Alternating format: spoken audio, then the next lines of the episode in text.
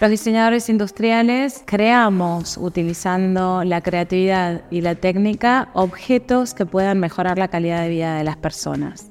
En el particular de aquellas personas que sufren limitaciones, sean físicas, eh, motoras o cognitivas, esta habilidad del diseño de resolver problemas eh, reviste una, importancia de, relieve. Con la ayuda de los profesionales médicos y del paciente mismo, podemos adaptar objetos eh, ya existentes, como puede ser la vajilla, el mobiliario vehículos, o podemos crear nuevos objetos, eh, sean prótesis, órtesis o cualquier objeto que pueda resolver una dificultad específica para permitirle a las personas adueñarse o habilitarse nuevamente en esas limitaciones eh, que sufren. En, pocas palabras, lo que hace el diseño industrial es ser un vehículo para la rehabilitación de las personas.